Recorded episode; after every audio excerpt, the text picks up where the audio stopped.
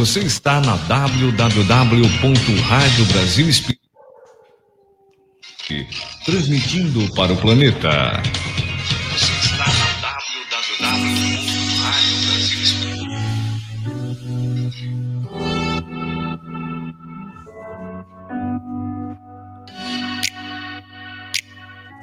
A partir de agora, pela Rádio Brasil Espírita, Espiritismo em Foco, programa de debates e entrevistas com a participação do ouvinte. Apresentação: Olga Miranda e Neuza Amélia. A Neuzinha vai interagir com a gente. Olga Miranda. Boa noite, queridos ouvintes. É com muita alegria que estamos aqui nessa sexta-feira maravilhosa, né? Entre duas pessoas incríveis aqui conosco, que estão aqui no nosso estúdio, e Neuzinha, que se encontra lá no Rio de Janeiro. Mas você vê como a internet é maravilhosa, não é? Permite esse intercâmbio instantâneo, na hora, entre pessoas que se encontram em espaços distanciados fisicamente apenas, não pela internet. E pensando nessas questões, nós enviamos nosso abraço virtual para todos aqueles que nos acompanham na Rádio Brasil Espírita, no programa Espiritismo em Foco. Né? Lembrando que vocês são muito queridos nossos e que nós desejamos a todos muita paz, alegria, esperança, para que possamos sempre seguir a nossa jornada, não é? Com a certeza de que nunca estamos sós, ainda que os obstáculos venham ao nosso encontro. Então, hoje nós temos aqui o nosso amigo Gilvão Barros, né, que vai trazer para a gente uma, uma mensagem importantíssima intitulada Amor Sem Fim. E vai discorrer sobre esse tema, mas só daqui a pouquinho. Mas antes nós vamos realizar, como sempre fazemos, a abertura do nosso programa através do, da, de uma leitura edificante e da preparação do ambiente pela prece. Vamos passar para a nossa irmã Neuza Amélia, aí no Rio de Janeiro. Aí, Neuzinha. Neuza Amélia. Boa noite, queridos ouvintes da Rádio Brasil Espírita. Boa noite, Olga. Boa noite, Gilbom. Aqui curtindo esse friozinho gostoso da minha terrinha. E eu quero mandar um abraço bem apertado para os ouvintes da Rádio Brasil Espírita de Barra Mansa, onde eu estou, Volta Redonda, Resende, Tatiaia Itaguaí, a vocês aí de Sergipe, nossos ouvintes de Maceió, do Brasil, um abraço para o Orlando, para Jaciara, tudo de bom para vocês, Márcio Eduardo. Não tem jeito, a gente não larga do seu pé, mas aqui estamos mais uma vez para darmos continuidade a esse programa delicioso de se participar, principalmente hoje com esse tema importantíssimo: amor sem fim.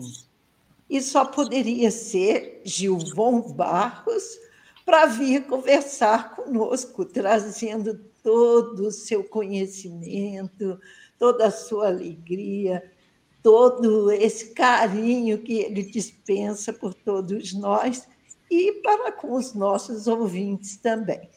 Vamos iniciar fazendo a leitura preparatória do livro Palavras de Vida Eterna. E a leitura de hoje é a de número 140. Intitula-se Diante da Justiça meus irmãos, que aproveita alguém disser que tem fé e não tiver obras? Porventura a fé pode salvá-lo? Tiago 2,14. E agora a reflexão de Emmanuel.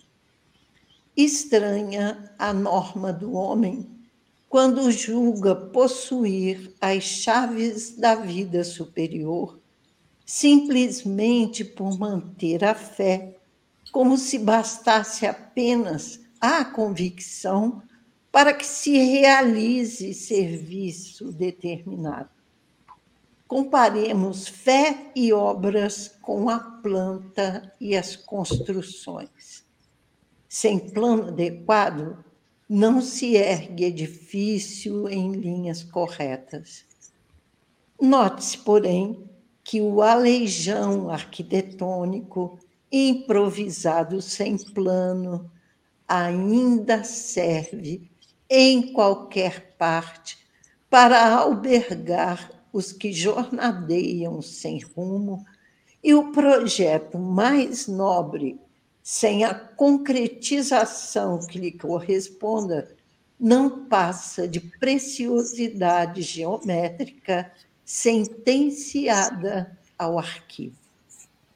Um viajante transportará consigo vasta coleção de croquis pelos quais se levantará toda uma cidade. Mas se não dispõe de uma tenda a que se abrigue durante o aguaceiro, de certo que os desenhos, conquanto respeitáveis, não impedirão que a chuva lhe encharque os ossos.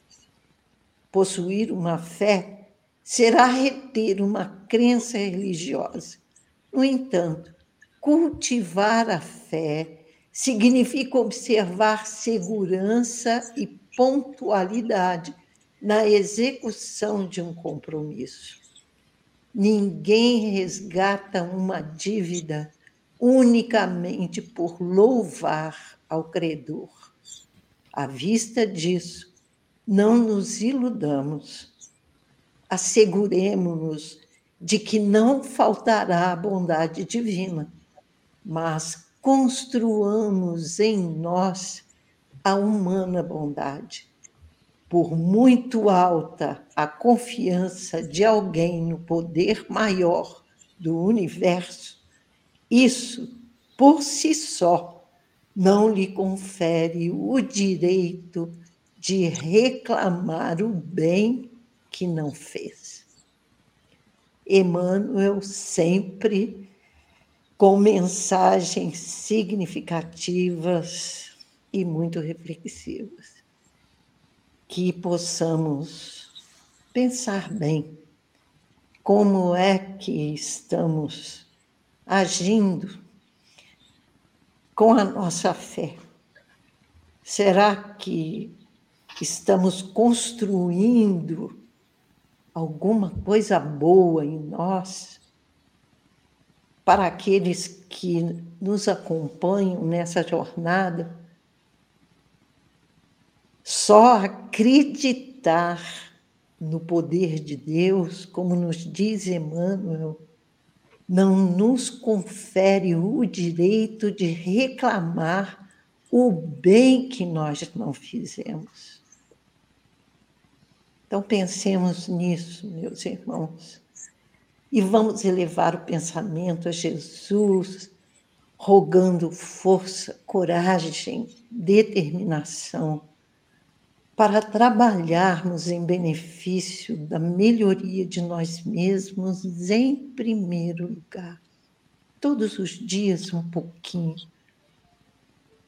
Que possamos avaliar os nossos procedimentos diante da sociedade, diante da nossa família,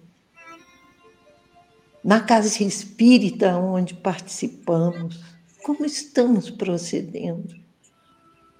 Estamos indo com amor, com sentimento de doação, de entrega, para realizarmos um trabalho em nome de Jesus? Ou estamos ali apenas para passar um tempo? Pensemos nisso, queridos irmãos e roguemos a Jesus que nos acompanhe sempre, que nos abençoe, que abençoe a nossa Rádio Brasil Espírita, que Viana de Carvalho sempre esteja conosco, nos orientando, nos direcionando para fazermos o melhor, para darmos o melhor que tivermos em nossos corações. Pela doutrina espírita, pela sua divulgação, que nós sejamos nesta noite abençoados por Deus, nosso Pai, por Jesus, nosso irmão querido, pelo nosso guia espiritual, pelo guia espiritual desses irmãos que aí se encontram presencialmente, participando conosco, que todos nós possamos nos unir em um só coração e demonstrarmos realmente o amor que temos já como sementinha plantado em nossos corações. Graças a Deus e que o nosso programa possa ser um programa de luz, de muito amor, para que nós possamos aprender a viver melhor a cada dia. É com você, Olguinha. Cada, nossa, eu já estava bem concentrada na prece, que foi linda, certo? Essa mensagem do Emmanuel maravilhosa, né? Linda mesmo. Eu achei tão importante quando ele falou cultivar a fé, observar a segurança, pontualidade na execução de um compromisso. Gente, como isso é importante, né? Que nós possamos termos é, em nós essa reflexão, entendermos que viemos para servir, para trabalhar, para sermos Exato. úteis à humanidade e termos o compromisso, né? Compromisso com tudo que nós abraçamos, que com com tudo que nós nos comprometemos no nosso processo reencarnatório, no nosso planejamento. Nós temos muito hábito de não planejar, muitas vezes, né, a, a execução das nossas. Da, da, nossa vida, da nossa trajetória, às vezes deixando o barco à deriva, poderemos ser surpreendidos por tempestades dolorosas e é preciso que a gente reflita nisso. Bom, mas não vamos mais nos alongarmos, porque queremos ouvir mesmo nosso amigo Gilvão Barros. Gilvão Barros. Gilvão Barros, com a palestra aqui, Amor Sem Fim. Vou deixar você à vontade, tá? E aí, quando for umas 19h30, a gente dá um intervalozinho para a Neuzinha postar. Ô, 18h30 né? Ela dá os informes. Boa noite, Gilvão. Muito boa noite. Boa noite a todos os nossos ouvintes, aos irmãos que estão conosco aqui nessa casa. É sempre um prazer voltar aqui. E sempre que eu retorno, parece que há uma energia renovada na casa. Isso é muito bom. Né? Um abraço fraterno especial à nossa teleportada Rio de Janeiro, a nossa Neuza, e a todos os que estão aqui em vibração e sintonia conosco. Nós estamos nas dependências do Centro Espírita William Crux, onde com enorme alegria, às terças e sextas nos reunimos, daqui a pouco, inclusive, para as sessões de fluidoterapia na sexta-feira e na terça-feira para os nossos estudos do Livro dos Espíritos, aos quais todos estão devidamente convidados, os que assim possam, os que estejam nos escutando da nossa capital ou do interior e que tenham disponibilidade eventual em vir. Amar, ser amado, é uma demanda e uma ansiedade gigantesca de todos nós. Mas a palavra é carregada, eivada, melhor dizendo, de muitos preconceitos. É possível confundir amor e paixão, por exemplo. E, via de regra, nós temos até mesmo no nosso Código Penal uma tipificação para esse tipo de crime. O crime passional. Há uma associação infeliz, em especial no amor romântico, como o que aconteceu a Romeu e Julieta. Ela com 14 anos, ele com 15 anos de idade. Talvez se houvessem sobrevivido à primeira noite, o Montec e os Capuleto tivessem se separado breve tempo depois. De fato, amor e paixão são coisas completamente diferentes.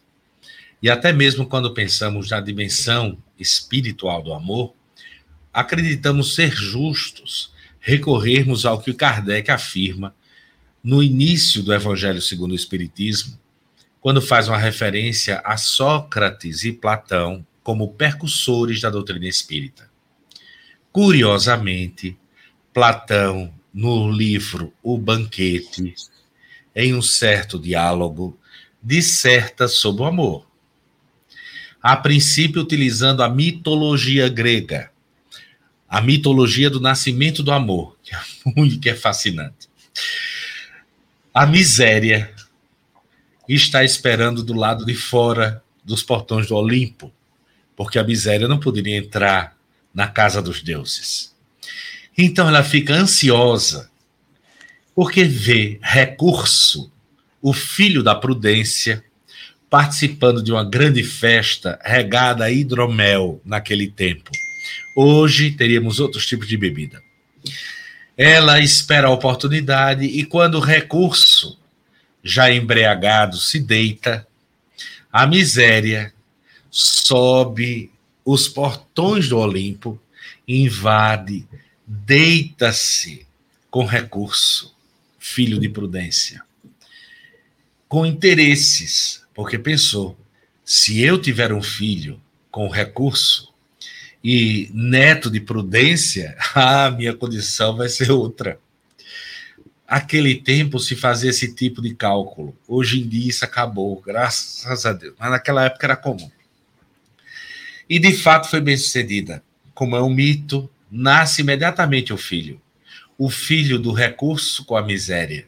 Chama-se amor. Pelo lado do pai, busca efetivamente tudo o que pode para alcançar o que pelo lado da mãe lhe carece. Sócrates, no discurso de Platão, explica que é por essa razão que só se pode amar o que não se tem. Só se pode amar o que se falta. Os que amam a sabedoria carecem dela. Os que amam a paz carecem dela. Não se pode desejar o que já se tem se pode desejar manter o que se tenha, mas não se pode desejar mais do que já se tem. Então, o conceito socrático nasce assentado em uma perspectiva de carência, de falta, de uma necessidade, de uma condição miserável de ausência de algo. Algo que se caça, que se busca. Não é à toa que na mitologia grega ele é representado por um cupido, um arqueiro fantástico, um caçador excelente, porque persiste em busca do que deseja. Sócrates confessa, então, pouco depois, que o que aprendeu sobre o amor, aprendeu com uma mulher, não poderia ser diferente. Ela via da região de Eretusa e se chamava Demereteia. Demereté era uma sacerdotisa, ele ensinou que o amor era sempre uma carência, uma necessidade de algo, mas muito especialmente que amar é querer, mas querer sempre. Amar é querer sempre o bem. Essa a definição socrática do amor, que a, é, a nosso ver, como Sócrates e Platão são percussores de Jesus, o conceito de amar abraçado por Jesus era, portanto, o conceito socrático. Amar não é sentir. Amar não é um sentimento. Amar é, portanto, uma decisão, é um querer. E é um querer contínuo, sempre. O que dá uma característica de incondicionalidade. Porque se eu não quero sempre, eu estou preso à circunstância. Já não é amor, é uma relação de troca. Justa, pode ser. Equilibrada, pode ser. Mas não é amor, é troca. Quantas vezes numa discussão a gente escuta a frase: é assim que você me paga depois de tudo que ele fez. Ah, você conhece a frase. que bom. Porque nós circunstanciamos. Nós queremos, mas nem sempre. E nem sempre o bem. Porque nós contabilizamos. Há um efeito contábil na nossa prática de afetividade. Então, nós condicionamos e esquecemos que o amor não é um sentimento, é uma escolha. Eu escolho amar. Então, quando eu digo eu não sinto amor, porque não decidiu ainda. Porque sentimento nós podemos sentir. A paixão é um sentimento. O ódio é um sentimento. A raiva é um sentimento. Mas o amor não. O amor é uma decisão. É uma escolha. É o querer sempre o que seria para nós no Espiritismo o famoso amor incondicional. Ou seja, aquele que, além de não impor condições, e não impõe condições porque está fora das circunstâncias. Amamos independentemente das circunstâncias espaciais, temporais, sociais. Por isso é que o amor incondicional, no nosso plano, é raríssimo raríssimo. Eu tenho um grande companheiro, um grande amigo, que depois de oito casamentos pouco felizes, tentou o nono com um cachorro e disse: Olha, é com esse que eu vou ficar. Porque isso aqui que é amor de verdade. Porque com esse eu nunca fui mal recebido, nunca fui maltratado, nunca fui questionado. Eu estou muito feliz atenda a minha carência, eu estou pleno. Quando eu quero namorar, é outra coisa. Mas amar, amar ama os animais. E aí veio aquela hora que a gente tem medo. Quando pergunta para gente, não é? O animal não tem querer. O animal não ama, o animal retribui. Se você tem felicidade do animal é porque dá felicidade a ele. Mas a partir do instante que você parar de alimentá-lo, começar a batê-lo, a persegui-lo, ele vai reagir. Ele vai lhe temer, vai lutar ou fugir. Porque os animais não exercem o amor, eles exercem a reciprocidade da relação, o que é bem diferente. Então, na condição socrática, amar é uma decisão, é uma escolha. Eu decidi amar. E o amor, segundo ele, na palavra de Demereteia, o amor é querer sempre o bem. Perceba a beleza disso?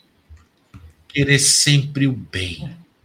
Ah, mas o bem é relativo. Claro, no mundo que não é absoluto, tudo é relativo. Mas quando eu quero bem, eu quero. E nesse item, amar não é ser infalível. Nós podemos cometer erros terríveis em nome do amor. Aliás, não só podemos, como os cometemos de forma ainda sistemática. Quantas vezes crimes cruéis, erros graves não foram feitos em nome do amor? enganos os mais lamentáveis. Nesse sentido, nós temos uma, uma história que nos toca profundamente. No livro Boa Nova, assinado por Humberto de Campos, onde se relata uma espécie de folclore do céu na sua introdução explicativa. É um folclore do céu. Traz várias passagens interessantíssimas.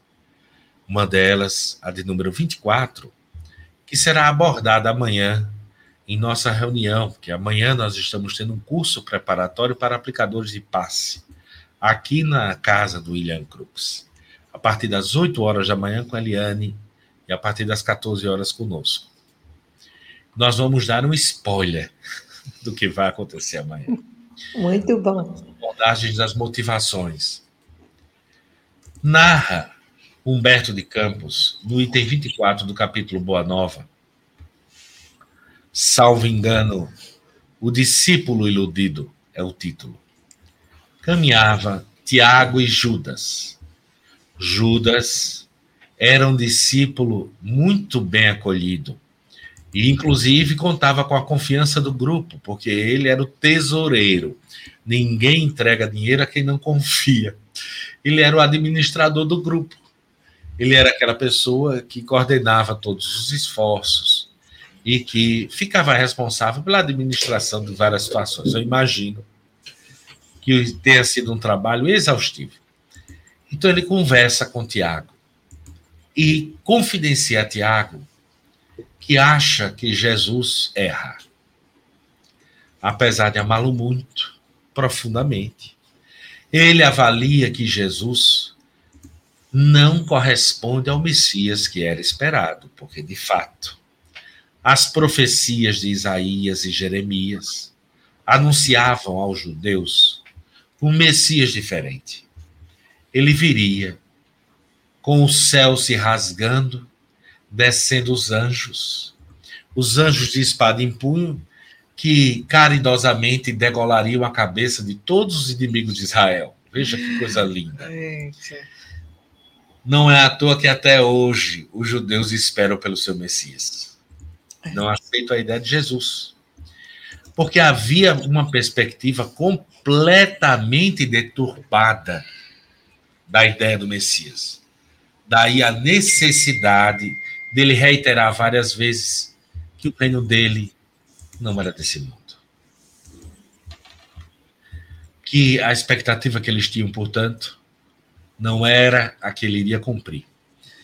Judas, a despeito de ter certeza do amor por Jesus, e a despeito de ter testemunhado fenômenos absolutamente inexplicáveis, fantásticos.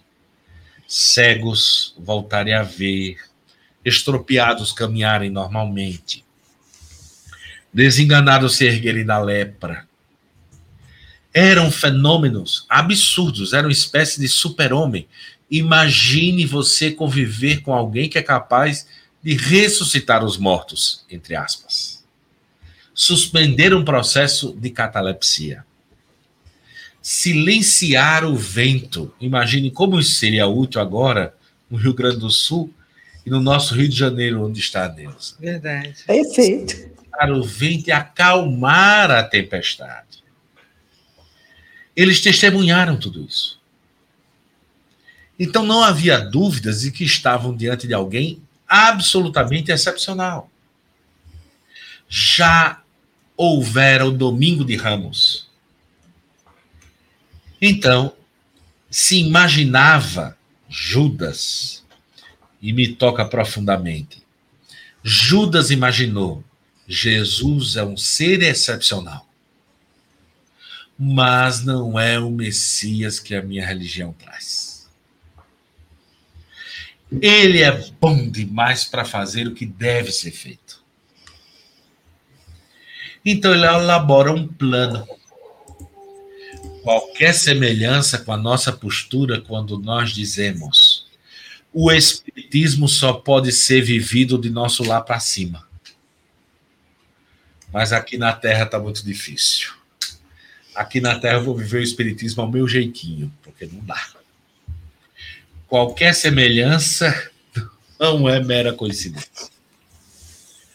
Nós, como Judas, muitas vezes tendemos a tratar o Espiritismo como ele tratou Jesus. Eu amo, eu admiro, eu respeito, mas dentro do meu modo de vida. dentro dos meus valores de hierarquia, dentro do meu valor existencial, há um outro posto para isso, onde eu não me encaixo. Então, Jesus era o objeto da discussão entre ambos. Naturalmente, Tiago rebatia, enquanto Judas insistia: seria mais útil a Israel e a causa israelense se Jesus convertesse os grandes homens da nação.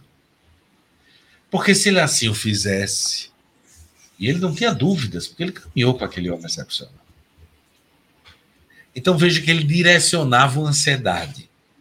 Se ele convertesse, se ele desse a oportunidade dos doutores da lei verem o que eu vi, se ele convertesse essas criaturas, ah, o reino de Israel estaria livre dos romanos na mesma hora, estaria tudo bem, tudo certo, não haveria problema nenhum.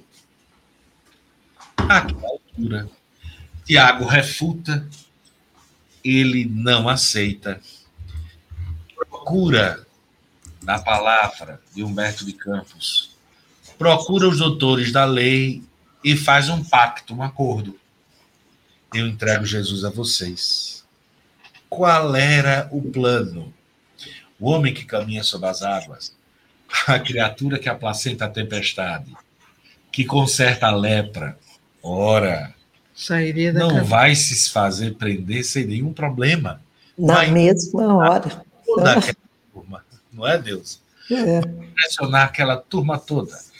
Eu entrego Jesus, mas eu quero o poder do sinédrio. Jesus cuidará das coisas do céu. Eu as coisas da As terra. coisas da terra.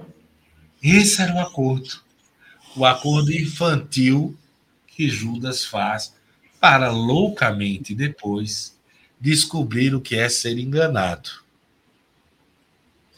Porque Jesus, o último milagre excepcional que ele fez foi ao ser preso.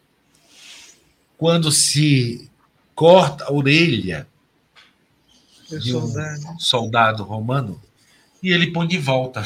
Veja que coisa incrível. Depois disso, é um homem.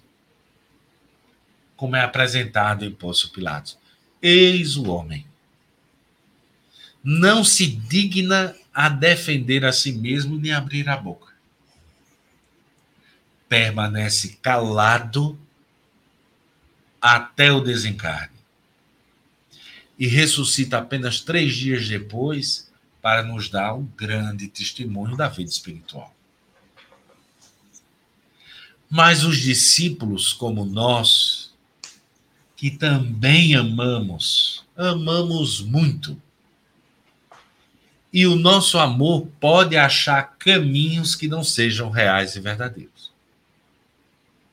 Muitas vezes, a nossa forma de amar a nossa forma de querer o bem pode ser a de Judas, que nos conduz para grandes desastres e também aqueles a quem amamos. Perfeito.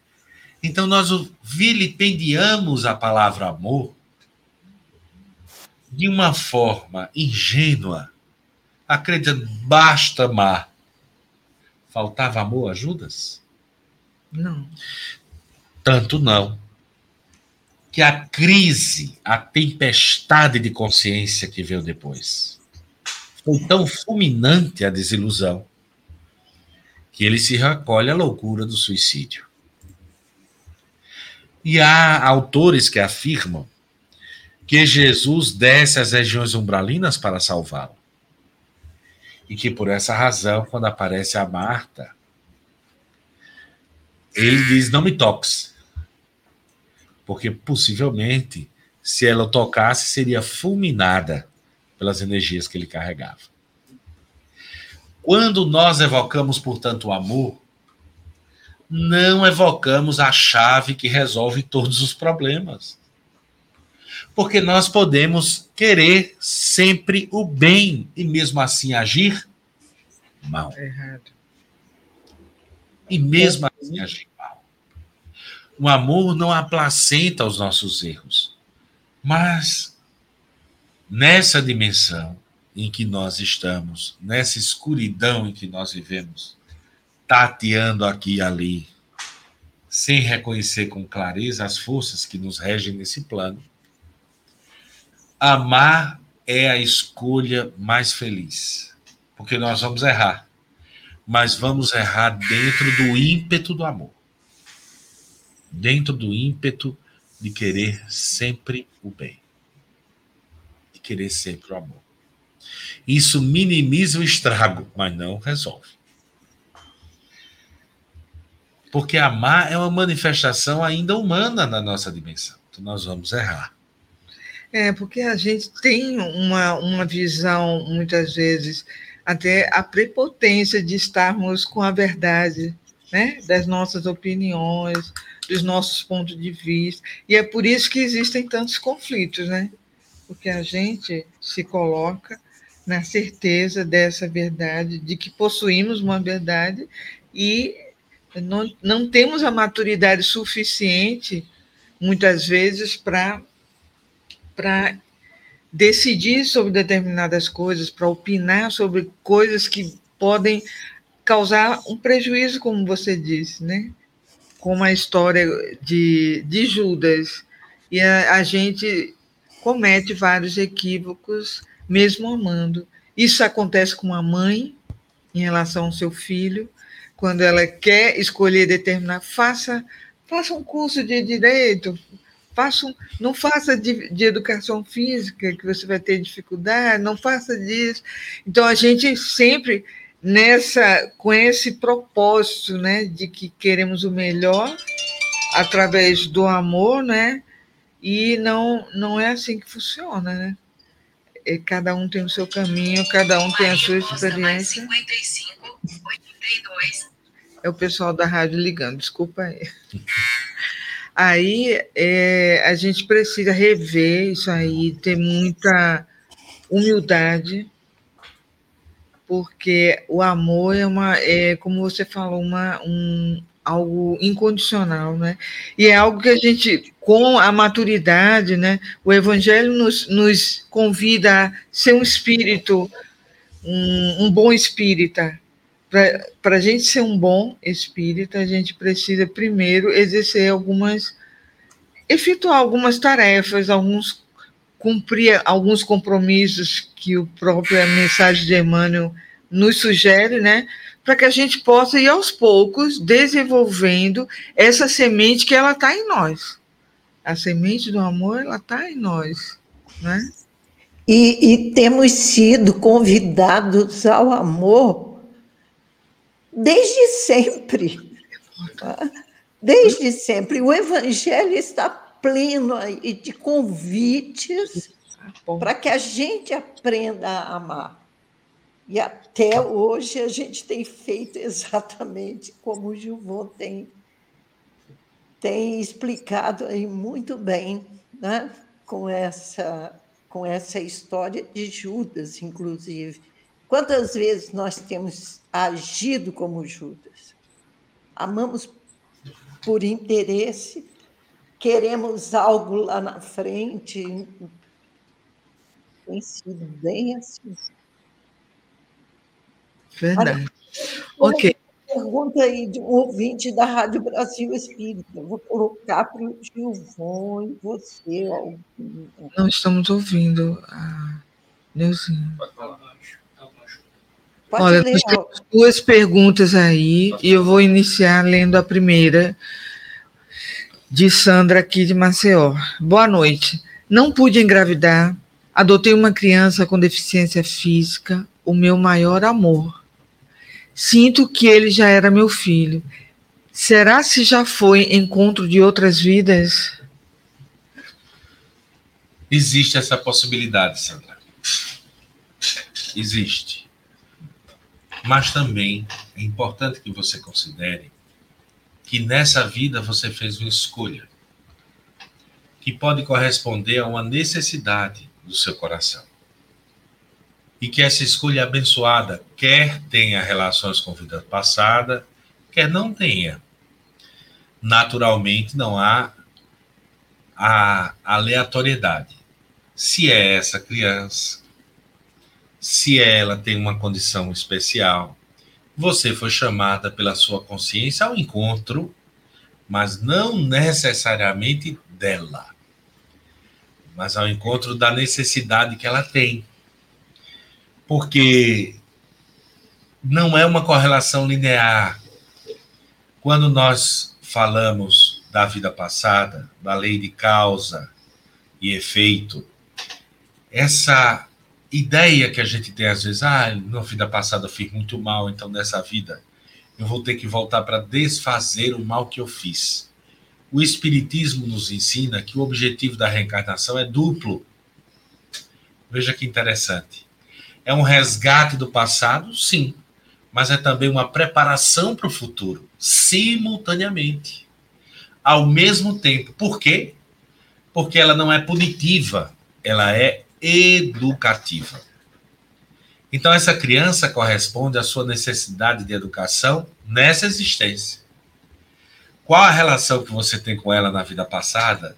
Nesse momento, talvez não seja interessante elucidar. O que se interessa é o que é que ela traz para você de aprendizado. O que é que ela oferece a você de oportunidade de aprendizado. O que é que você está crescendo com as escolhas que você fez porque isso, ao mesmo tempo, resgatará o passado e preparará para o futuro. Porque nós não somos joguetes do passado. Na doutrina espírita, não há também essa lógica contábil. Eu vejo muita gente na pressa, no afã de consolar e esmagar consciências. Então, quando tem um acidente de avião, chega para a vítima e diz: ah, para a família da vítima, e diz: ah, olha, no passado, sua família, seu ente querido, se envolveu com problemas na violência. Ah, seu filho nasceu sem a perninha porque no passado fez mau uso dela. Ah, nasceu com a demência porque no passado abusou da inteligência. Isso é uma agressão infeliz, desnecessária uhum. e, para não dizer, mal educada. Até porque nós não sabemos. Nós não temos a menor ideia do nexo causal que está diante de nós. Pode ser um espírito com débitos anteriores, é muito provável, mas pode ser também um espírito missionário que veio aqui para nos dar lições associadas a esse fenômeno. Exato. E que necessariamente se voluntariou para estar aqui com essa dificuldade para evitar problemas familiares, para auxiliar a humildade dos outros.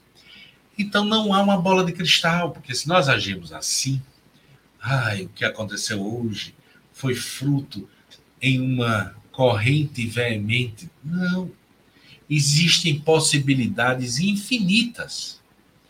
É possível, por exemplo, que os erros que você cometeu no passado encontrem nessa criança que sofreu esse mesmo erro por outra pessoa, não necessariamente a mesma.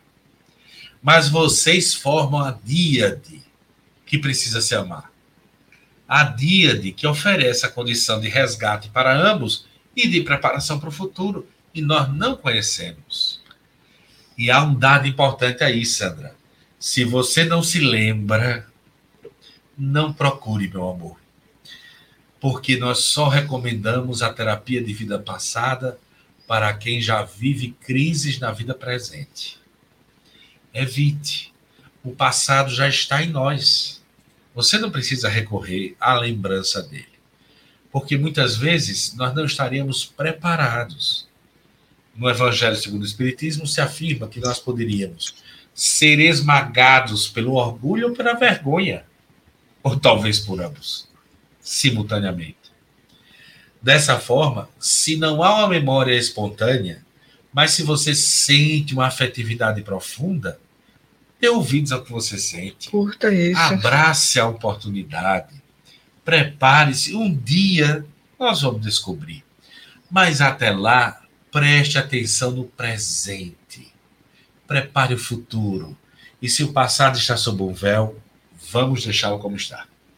Muito linda a sua colocação, porque é isso mesmo, né? Às vezes a gente quer dizer que o outro que está com uma deficiência física é porque está resgatando algo que fez muito de ruim no passado. E pode ser justamente aquela pessoa que já está preparada para isso, para efetuar esse resgate, como no caso do Chico Xavier, que teve problemas, né? É, e aí a gente não está preparado porque somos espíritos, apesar de fisicamente perfeitos, mas se viéssemos com a sequela, talvez fizéssemos é, mais, mais dívidas do que se pudéssemos resgatar é, da forma que o outro companheiro veio, veio, né? Então é preciso a gente ter cuidado. Essa essa verdade ela pertence a Deus e somente a Ele e que possamos termos sempre respeito e consideração com todas as pessoas. Julgar é uma das coisas que Jesus aconselha que não fazemos, né? Não façamos, que olhemos os outros com sempre com amor, com fraternidade. Até porque, Olga, se me permite, quando eu julgo alguém, além de inútil, no caso específico das vidas passadas, e muitas vezes no caso presente, nós não estamos falando do julgamento das relações sociais, nós estamos falando da justiça. Uhum. Nós estamos falando dos julgamentos morais. Isso. A única coisa que eu consigo quando eu julgo alguém é revelar o que eu sou. Porque eu não conheço nada da circunstância nem do sentimento dos outros. Eu posso avaliar a ação. Essa a ação ela está submetida às leis da regulação social, à justiça. Mas eu não posso avaliar o pensamento nem o sentimento. Por exemplo, imagina que nós três aqui, nós quatro aqui, os três assistem a cena de Gilvão no dia de chuva dando sopa. A Olga diz: Olha que coisa linda, veja que coisa maravilhosa. Tão bonzinho, Gilvão, que pessoa incrível. De chuva sai Aí o Márcio se revolta e diz: não, eu estou sabendo que Gilvão deve ser candidato a vereador. Por isso está querendo sair por aí distribuindo sopa. Tanto a Márcia, tanto o Márcio como a Olga estão falando de quem? Deles Porque mesmo. O né? meu sentimento, ninguém vai saber. Às vezes nem eu mesmo sei, porque eu estou fazendo aquilo. Então, quando eu faço esse tipo de julgamento, eu estou falando de quem? De nós mesmos. É o olhar que nós temos para nós Quais mesmos. são os valores ou as razões pelas quais eu faria isso? No caso do Márcio, me desculpa a maldade, viu, Márcio? No caso do Márcio, só faria se fosse para ser candidato a vereador. No caso da Olga, acha lindo. É o valor que ela tem. Por isso é que Jesus afirmava: não julgues. Veja beleza, para que não seja julgados julgado. Porque quando eu lanço a sentença sobre o outro, na verdade, eu estou declarando a minha sentença. Verdade. Eu estou declarando os meus valores. Quando eu digo fulano não tem jeito, só matando, o que é que eu estou afirmando? Eu estou falando de quem? Verdade, João. Porque o fulano é um mundo de sentimentos, é um mundo de possibilidades, é um mundo profundo que a gente não tem a menor percepção. Mas de que é a revolta que eu estou falando? É preciso ter muito cuidado, né? Para não ficar refletindo nos outros o que nós somos. É isso que ele quis dizer. Então vamos lá, mais uma pergunta aqui Olha. da Daniela de Maceió. Daniela de Maceió. Como amar um estuprador? Estuprador. Fui violentado e odeio em falar nele. Engravidei, sinto vontade de abortar. Mas vem algo, me diz, receba ele, não o mate. Isso me atormenta. O que pode ser isso? Jesus responde a sua pergunta com muita clareza. Quando Jesus pede para que se ame os inimigos, ele não fala de um sentimento piegas e ingênuo. Amar, nesse contexto, é não desejar o mal. Não deseje o mal ao seu inimigo. Você, Daniela, não é forçada a amar, a amar que ele estuprou. Isso seria mais uma violência sobre você. Perfeito. Deus te ama. Não se sinta obrigada a amar ou perdoar a quem lhe vilipendiou a dignidade dessa forma. Não se sinta. não é coerente nem é justo com as leis do Criador. Ninguém pode forçar uma decisão, amar uma decisão. Ninguém pode me obrigar a decidir, senão não há livre-arbítrio. Eu já estou sendo forçado. Você não tem que amar quem lhe causou tanto terror e tanto mal. Tudo que o Espiritismo lhe pede é que você não deseje o mal a ele. De Por quê? Porque se você assim o fizer, vai manter um vínculo, um vínculo de ódio. E eu imagino que o seu coração quer ser livre. Se procura liberdade, não deseje mal a ele. Deseje que a justiça o alcance, para que ele não continue errando e cometendo esse absurdo, esse crime odiento, hediondo com outras pessoas. Cumpra o seu dever social, mas não deseje o mal, não deseja vingança, deseja justiça. É isso que o Espiritismo lhe pede. Quanto ao Espírito que você recebe, o seu coração já lhe indica o caminho. Não afaste a bênção que esse horror lhe trouxe. Não afaste a bênção que essa hora dura, amargurosa lhe trouxe. É uma bênção. E digo isso não pensando no filho, mas pensando antes de tudo em você e respeito qualquer que seja a sua decisão. Não torço por ela, mas a respeitarei. Digo por você, Daniela, porque todas as companheiras que abraçaram a saída do aborto se viram envoltas com um sentimento de profundo arrependimento. E esse arrependimento constitui uma tortura muito grande e difícil de ser superada. Naturalmente, sob o seu corpo e sob a sua decisão nesse momento, cabem momentos graves sobre você. E eu espero em Deus que você não seja desamparada, como me parece que não está, pela espiritualidade amiga, no sentido do duplo esforço de evitar a vingança e abraçar o futuro, acolher a benção que essa tragédia lhe deu. Mas essa decisão é sua. É soberana. A lei humana lhe protege. Caso abrace a possibilidade de aborto, não irei lhe julgar jamais, nem nenhum espírito do bem mas tenha certeza que essa escolha pode lhe trazer grandes dificuldades no futuro. Não falo pelo filho, falo por você. Como lidar com essa dúvida que vai permanecer no seu coração? Lhe desejo toda a serenidade, todo o amor para que você tome a decisão mais acertada. Que Deus lhe ampare, meu bem, nesse instante difícil. Gilvon, e qual o caminho que ela deveria tomar nesse momento? Ela deveria procurar uma ajuda psicológica? Qual a orientação que a gente poderia indicar para ela?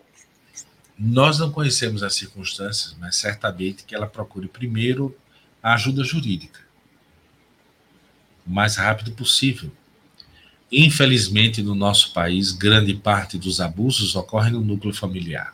Sim. Mais de 80% dos abusadores estão nos núcleos familiares mais próximos. Isso causa muito escândalo e muita dificuldade. Então, recomenda-se que ela busque o auxílio jurídico. É importantíssimo. Para que esse crime hediondo não fora do escândalo, claro, ela não deve se expor para que não traga mais sofrimento ainda, mas deve procurar a justiça e as, todas as garantias sociais. Aqui no nosso estado nós temos a Casa da Mulher, Alagoana. Deve procurar com a maior brevidade e se cobrir com o segredo de justiça para impedir que essa pessoa continue perpetrando esse tipo de abuso. E, naturalmente, o apoio psicológico, o apoio emocional, o apoio das pessoas familiares que lhe possam compreender a situação delicada e difícil, mas infelizmente tão comum. Tão comum. Não é? Tão próxima a nós. Então, minha solidariedade e o meu desejo de que a sua decisão seja o mais assertiva e amorosa possível. É, eu gostaria de, de completar o seguinte: primeiro, que eu sou do Conselho Estadual de Defesa do Direito das Mulheres e a gente se preocupa muito com a questão da violência doméstica. Isso foi uma violência física, né, bárbara, e a gente repudia, claro. Lamentamos também pela pelo agressor, porque sabemos o débito que ele vai, que ele está contraindo e o futuro que o espera, né, de, de dor e sofrimento. E queria dizer que, como foi já dito aqui pelo Gilvan, a gente sabe que a questão do aborto, apesar de eu ser do Conselho da Mulher, a gente precisa pensar muito nas consequências em relação à nossa condição de mulher e do querer ser mãe que está tão embutido em nossa essência como mulher, não é? E esse trauma que muitas amigas minhas é, desenvolveram em razão dessa decisão tão dolorosa, porque a gente sabe que tão é, é doloroso você também gerar não é, um ser que foi provo é, foi fruto de uma relação abusiva tão severa, né? A gente sabe disso, mas como espírita nós recomendamos que, que se reflita bastante na possibilidade de, de, de perdão até de no sentido de ver que a pessoa que está sendo gerada, ela, todos nós somos filhos de quem? De Deus. É um, uma, um, um ser, uma que, que autorizado o seu nascimento por Deus como espírito de, de reencarnação, apesar das circunstâncias. Então, é preciso que reflita, é preciso de apoio psicológico. E nós temos aí também o Centro de Atendimento à Mulher, que funciona lá perto da onde é a delegacia ali em Mangabeira. Tem, foi falado aí a Casa da Mulher Alagoana.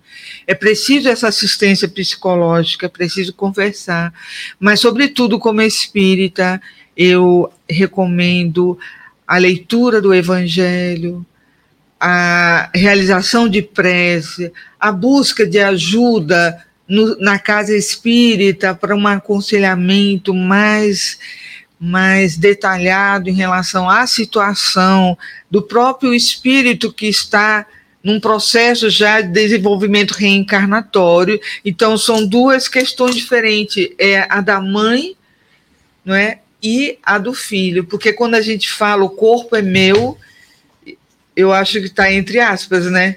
Porque, na verdade, nós recebemos um instrumento físico para estarmos aqui na Terra, desenvolvendo é, habilidades, reparando, resgatando. E nesse processo a gente enfrenta muitas dificuldades. Então, o corpo ele é um instrumento para que nós possamos desenvolver.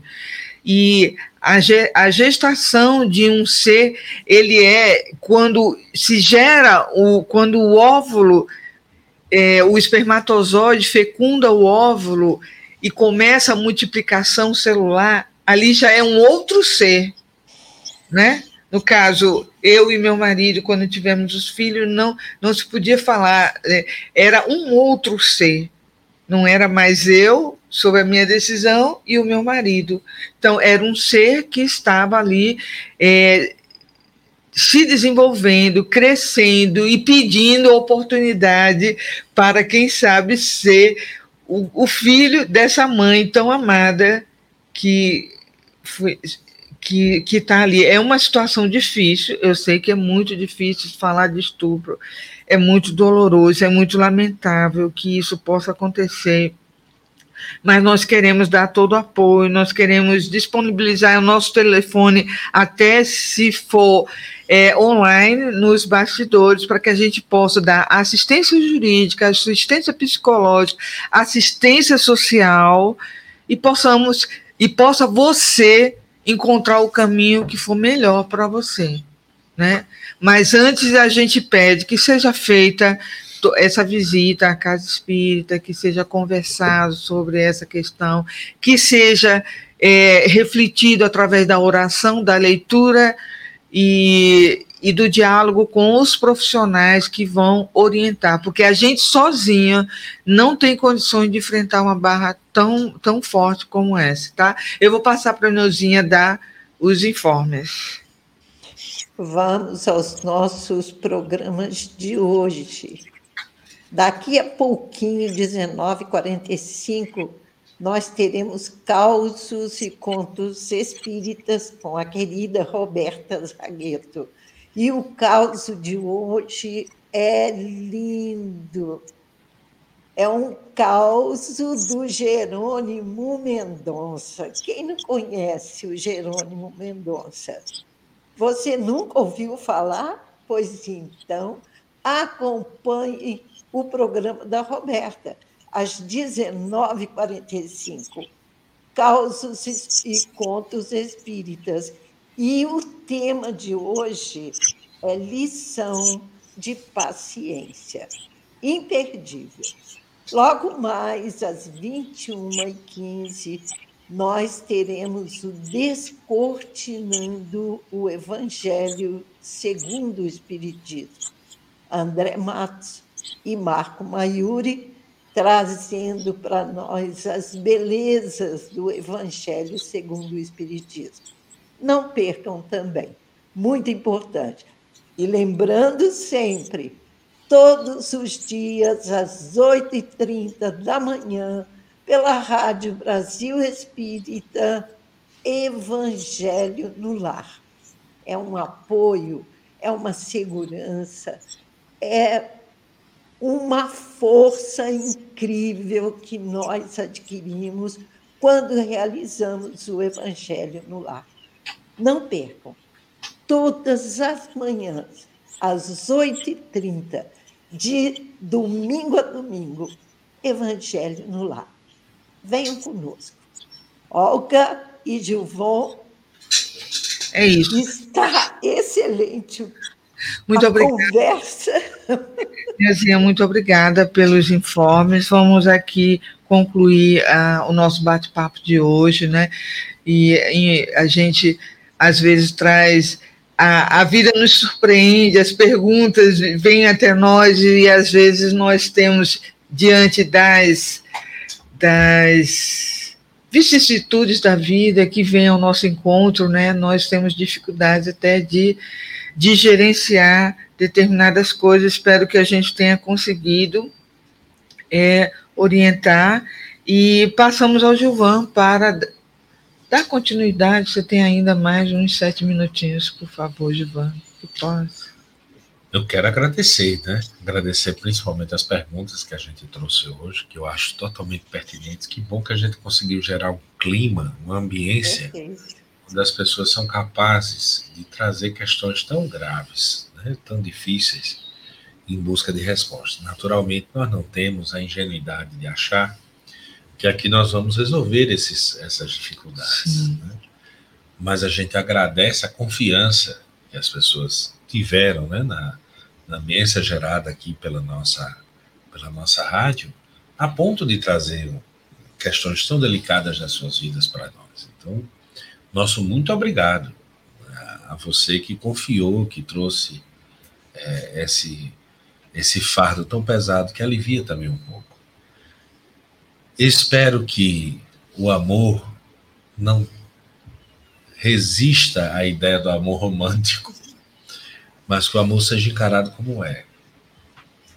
Realmente uma escolha, uma definição que eu tenho na minha vida. E que quando eu escolho, amar, assim como nós já somos escolhidos. Um dos grandes presentes que Jesus nos dá é uma relação diferente com a divindade. Porque antes de Jesus já existia a ideia de um Deus único. Já era forjada essa ideia há mais de dois mil anos, quando Jesus nasce no seio do povo judeu. Mas Deus era tratado como Senhor. O Senhor dos céus, o Senhor dos exércitos, o Senhor dos anjos, o Senhor do universo. Jesus inaugura uma relação nova quando se refere a Deus como Pai. Ele dá uma relação afetiva a Deus em vários instantes. Naturalmente, ele estava em uma sociedade patriarcal. Se houvera nascido em uma sociedade matriarcal, Deus teria características femininas. Mas lá, ele dá uma relação pessoal com Deus. E em vários exemplos ele diz: que pai vê um filho pedir peixe e lhe dá uma pedra? Não é? Como é que isso é possível? Não vai acontecer. Pede, bate a porta, ora ao Pai. Então ele dá uma dimensão afetiva de Deus que nós até então não tínhamos. Era uma relação de temor. E Jesus inaugura uma relação afetiva com Deus. Por que amar a Deus sobre todas as coisas? Será que Deus é carente a ponto de exigir que ele esteja acima de tudo, né? Porque na relação do amor ele deve estar acima de todas as coisas porque nos ensina hoje o Espiritismo que tudo que a gente vive é circunstância e transição. Mas Deus é fora da esfera da circunstância. É fora do eixo do tempo e do espaço. Então, quando eu direciono meu amor a Deus, quando eu decido querer o bem a Deus, veja que loucura. Quando eu decido Deus sobre todas as coisas, eu estou buscando um referencial para mim mesmo.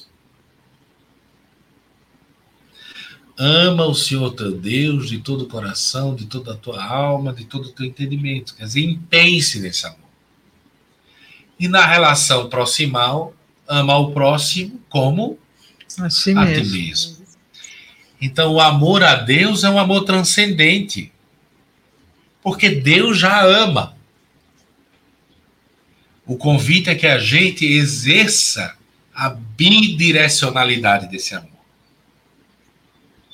A gente passe também a amá-lo.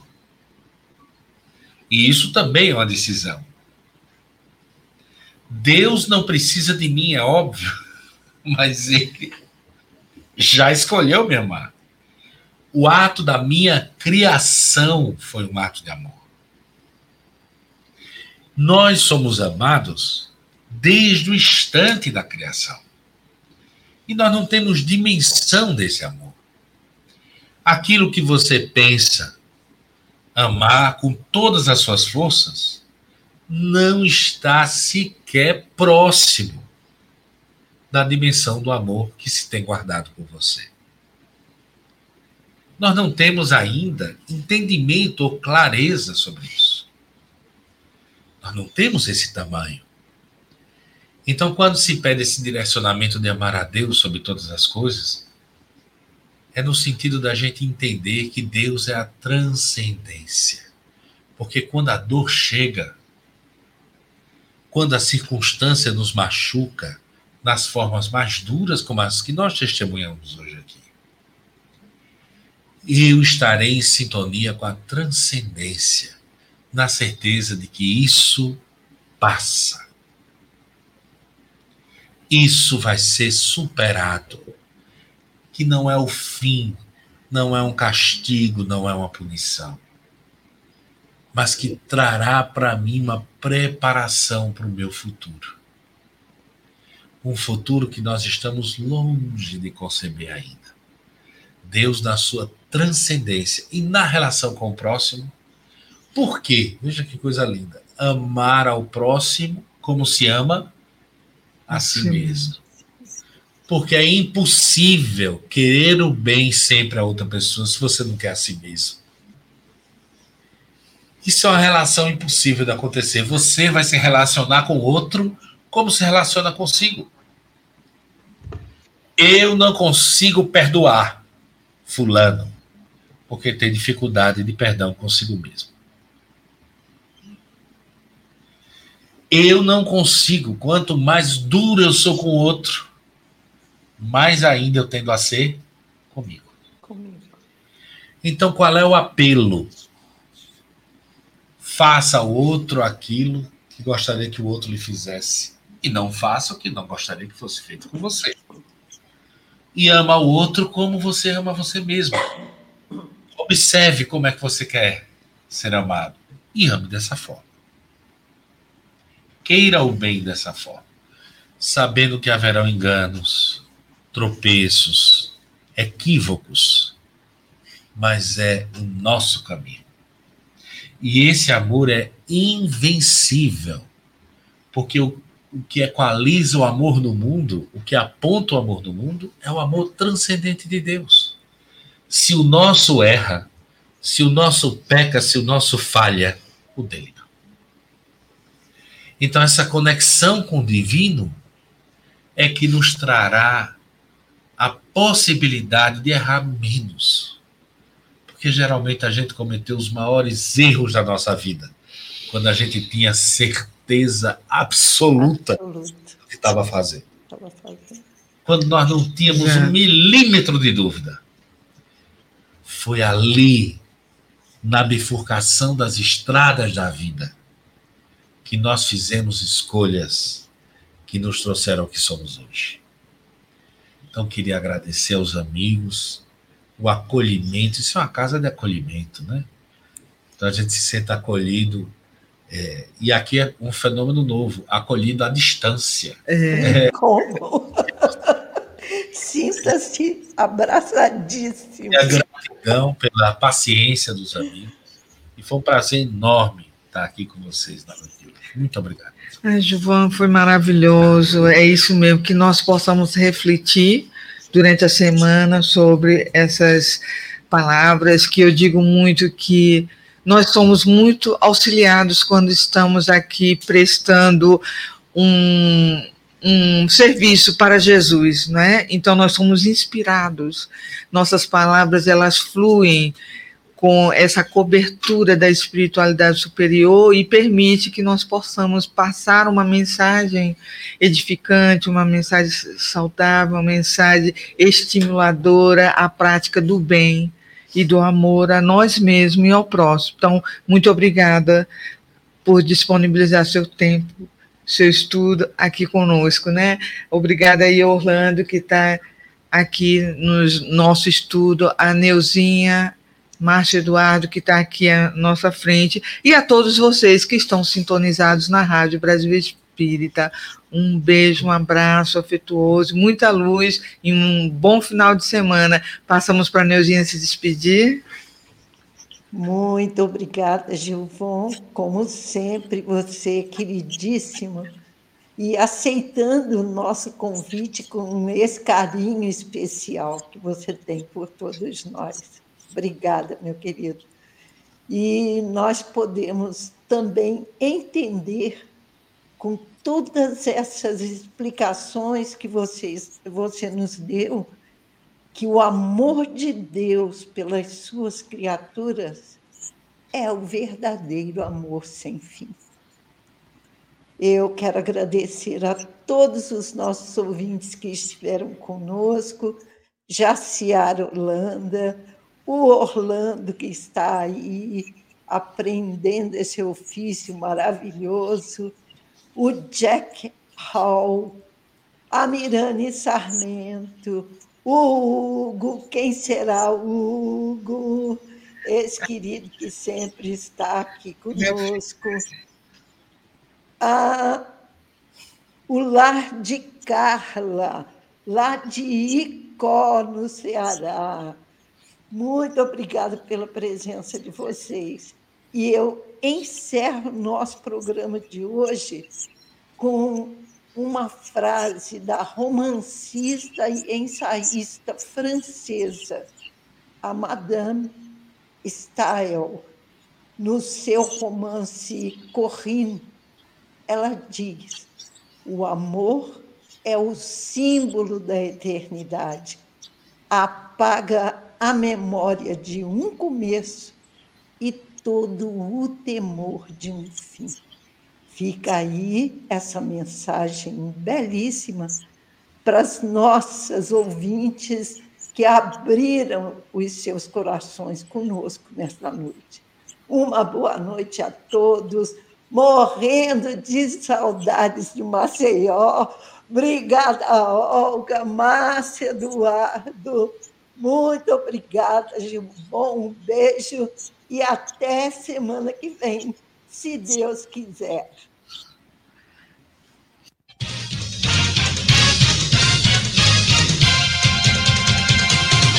Você está na www.radiobrasilespírita.com.br, transmitindo para o planeta.